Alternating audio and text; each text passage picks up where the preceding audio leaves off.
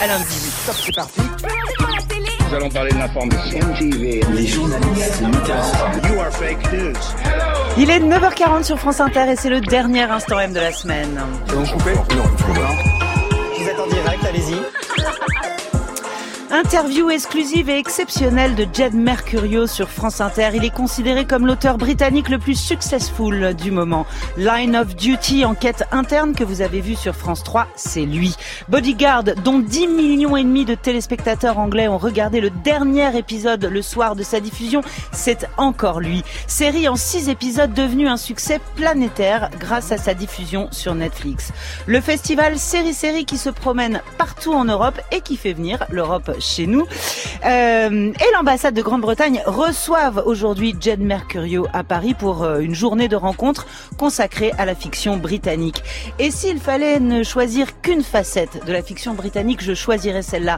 Les Anglais ont une tradition et un savoir-faire qu'on ne trouve pas en France, celui de la fiction politique. La télévision s'empare là-bas sans tabou des jeux de pouvoir impensables chez nous. L'instant M, c'est aussi en vidéo sur franceinter.fr. Jed Mercurio écrit et produit Bodyguard. David Budd, garde du corps de la ministre de l'Intérieur, Julia Montague, femme froide et autoritaire, à la manœuvre entre services de police et services de renseignement. Nous sommes toujours en train de reconstituer tous les événements autour de l'attentat. Et si vous y parvenez, aurez-vous l'amabilité de nous en faire part? Bien sûr. C'est évident, Lorsqu'il vous a paru clair que ces individus se rencontraient pour préparer une attaque, vos services en ont-ils fait part à la sécurité Sauf intérieure votre respect, je ne vois pas comment cela aurait J'ai de pu plus en plus de mal à croire en la capacité de la police à progresser rapidement. C'est pour ça que j'ai l'intention d'accepter la proposition de Steven, à savoir que la sécurité intérieure se charge d'interroger les kamikazes de l'attentat raté du train. Je vous remercie. Madame la ministre, vous êtes en train de créer un très Oui, dangereux il me précédent. semblait pourtant que nous étions tous d'accord. Cela relève des compétences de la police. Jed Mercurio, euh, vous êtes le seul à écrire à la fois des séries médicales et des thrillers policiers. Bon, ce sont des registres classiques à la télévision, mais ils ont en commun euh, pas seulement un grand potentiel euh, dramaturgique, évidemment, aussi la possibilité d'offrir un regard très critique sur les institutions publiques. Effectivement, c'est probablement euh, mon moteur en tant qu'auteur, c'est voir les institutions. Euh, ça a été intéressant, par exemple, dans les séries médicales que j'ai pu faire. Euh, j'ai travaillé moi-même comme médecin euh, dans un en milieu hospitalier. J'ai eu l'occasion de me faire une idée justement du service public avec effectivement une corruption actuellement des valeurs et c'est un terrain tout à fait un, un terreau intéressant pour une série dramatique. On peut créer des situations de danger, de conflit et c'est particulièrement utile dans une série euh, policière de type thriller où on veut vraiment qu'il y ait un véritable risque et un suspense où on ne sait pas ce qui va se passer. Voilà, évidemment, Line of Duty, hein, votre précédente euh, série qui se poursuit, euh, portait déjà sur la corruption de la de la de la police. Alors, Bodyguard, je l'ai dit, c'est sur fond de menaces euh, terroristes. Euh, C'est un débat sur la révision d'une loi sur la sécurité intérieure, sur le renseignement, sur la surveillance. Votre ministre de l'Intérieur, Julia Montague, euh, veut durcir le renseignement. Il y a eu en Angleterre des dizaines d'articles et de débats. Est-ce de la fiction? Est-ce de la réalité? En fait, ce que j'ai fait, c'est que c'est un débat qui, effectivement, a cours actuellement. Il est tout à fait d'actualité. Et c'est un débat, d'ailleurs, qui, à mon avis, va rester d'actualité encore un certain temps. Car la grande menace à la sécurité publique actuellement, c'est bel et bien le terrorisme. Et c'est un sujet vraiment d'actualité au 21e siècle. Surtout le terrorisme, en fait, qui ne vient pas de l'extérieur, mais bien de l'intérieur. Et dans Bodyguard, c'est ce que l'on voit. On voit si parfois il y a manipulation des influences militaires euh, des démocraties occidentales ensuite au Moyen-Orient qui nous reviennent. Et on voit notre héros, euh, David Budd, justement, c'est un ancien qui est revenu de l'Afghanistan, un vétéran, euh, et ce garçon-là vraiment a très mal vécu ce qui s'est passé là-bas, le fait d'avoir été envoyé euh, au combat, et, et il se rend compte qu'au final, toutes ces choses qui ont été faites, ça a plutôt nuit à la sécurité plutôt que la renforcer. Justement, on va vous faire euh, écouter un, un extrait de David Budd, ce, ce personnage euh, qui est revenu d'Afghanistan. Il est comme un, un soldat, euh, un robot, un flic en train de se détraquer. J'essaie de mettre tout ça derrière moi. Je tente un retour à la vie civile. J'imagine que syndrome post-traumatique sur un CV, ça fait pas rêver les recruteurs. Pas vrai? C'est pas parce que ça se voit pas. Mon vieux, t'arriveras jamais à t'en sortir seul. être... Je vais bien, merci. Parce que c'est ça que raconte également euh, Bodyguard, c'est que les décisions politiques ont des conséquences bien réelles sur la vie des hommes. C'est exactement ça. Et ça fait partie de tout le, tout le tissu, le contexte affectif. On voit ce qu'il a subi, tout ce qu'il a abîmé. Et il a vraiment, il, est très très remonté à l'égard de cette classe politique qui envoie les jeunes au combat pour servir leurs objectifs politiques à eux. Et euh, évidemment, ils vont au Parlement, ils votent et après ils rentrent tranquillement à la maison, tandis que les soldats, eux, vont sur place, ils voient des choses terribles, ils subissent des traumatismes énormes. Et ça, ça va créer en fait la difficulté pour notre personnage dont on raconte l'histoire, c'est-à-dire que ce garçon-là, il est tellement remonté à l'égard de la classe politique qu'il peut risquer de devenir une menace pour la personne qu'il est censé protéger. Paranoïa, paranoïa, quand tu nous tiens.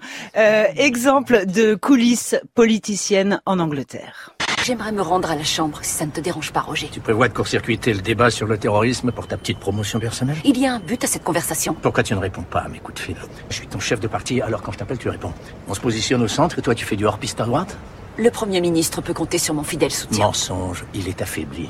Tu prépares un coup pour prendre sa place.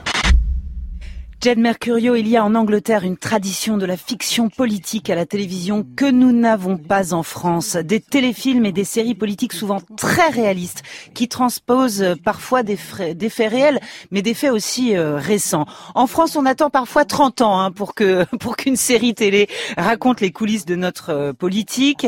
Euh, on, on, a beaucoup de mal et beaucoup de tabous à transposer des hommes politiques réels à l'écran.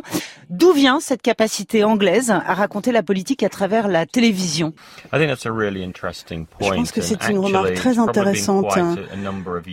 Et ça fait effectivement euh, un certain temps qu'on n'avait pas de série dramatique politique. à la télévision. jusqu'au moment où est arrivé Bodyguard. On avait attendu uh, un certain temps. et euh, 2018 de ce point de vue-là aura été une, une, année intéressante du point de vue euh, de la fiction dramatique uh, politique. Il y a eu euh, des années avant Bodyguard une série qui s'appelait A Very English Scandal, mm-hmm. un scandale très anglais, et c'est une série um, qui, qui racontait un, un scandale qui a, qui, a, qui, a, qui a, vraiment défrayé la chronique dans les années 80.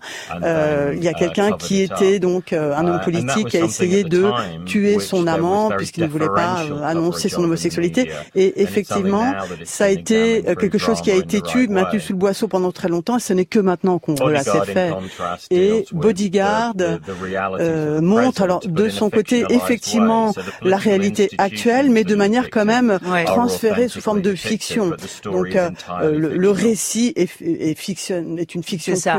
Et la série dont vous parlez, euh, c'était Hugh Grant euh, qui, qui, qui l'incarnait, mais il y a eu aussi par exemple State of Play, euh, la BBC en 2003, Jeu de pouvoir, c'était le titre en français, Paul Abbott, très grand scénariste, David Yates, grand réalisateur, six épisodes.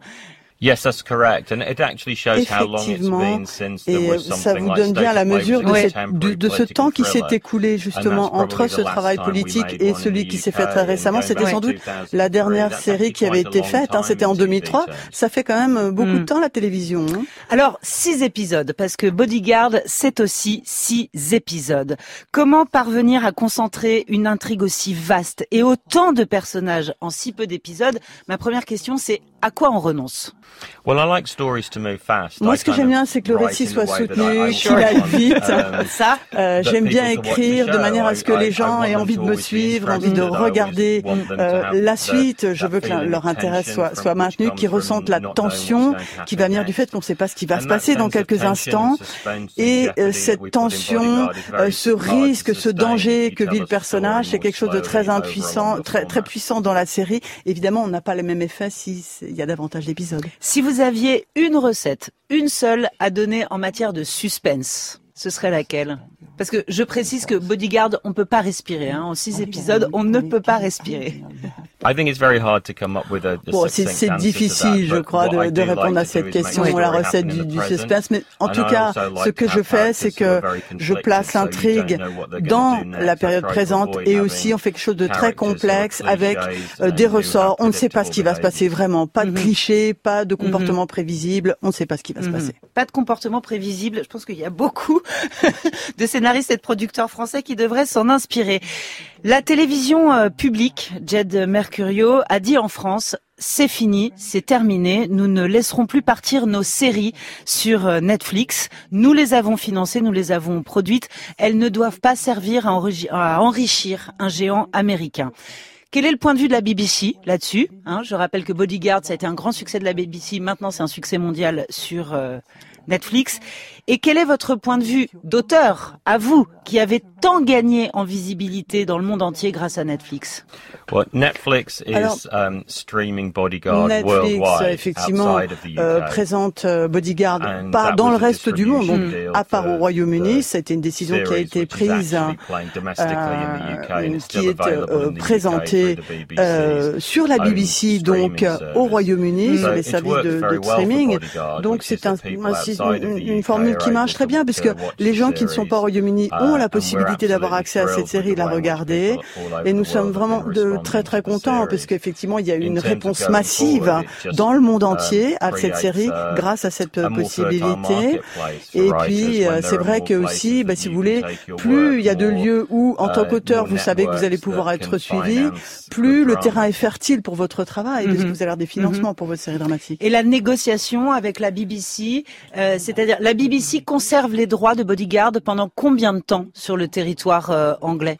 Et est-ce que ce sont seulement des droits télévisés ou aussi des droits pour le streaming et pour la diffusion numérique? Uh, BBC um, la BBC a euh, les droits de streaming et de diffusion télévisuelle pendant une année à peu um, près. Une année It's short, c'est très court.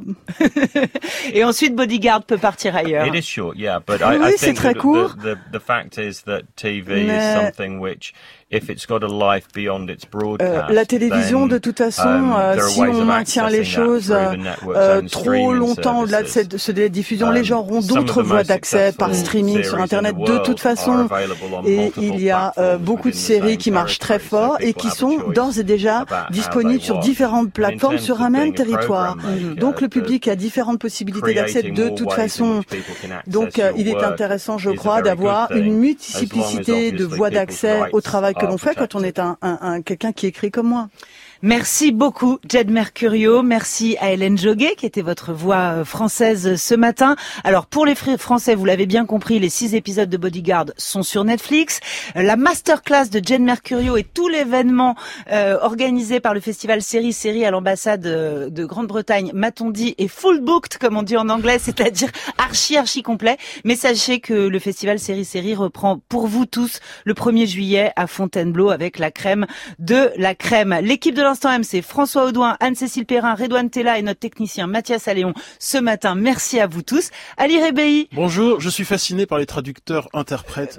Alors là, je suis Béa, Béa d'admiration. Fascinez-nous par votre sujet. Alors, la psychologie, la psychologie doit-elle avoir une obligation de résultat? Doit-elle viser l'efficacité? C'est ce que défend notre invité, la psychologue Jeanne Sio-Fachin. Vous pouvez nous eh ben, appeler, réagir au 01, exactement, 01 45 24 Drôlement réagir. Bonne émission. Merci.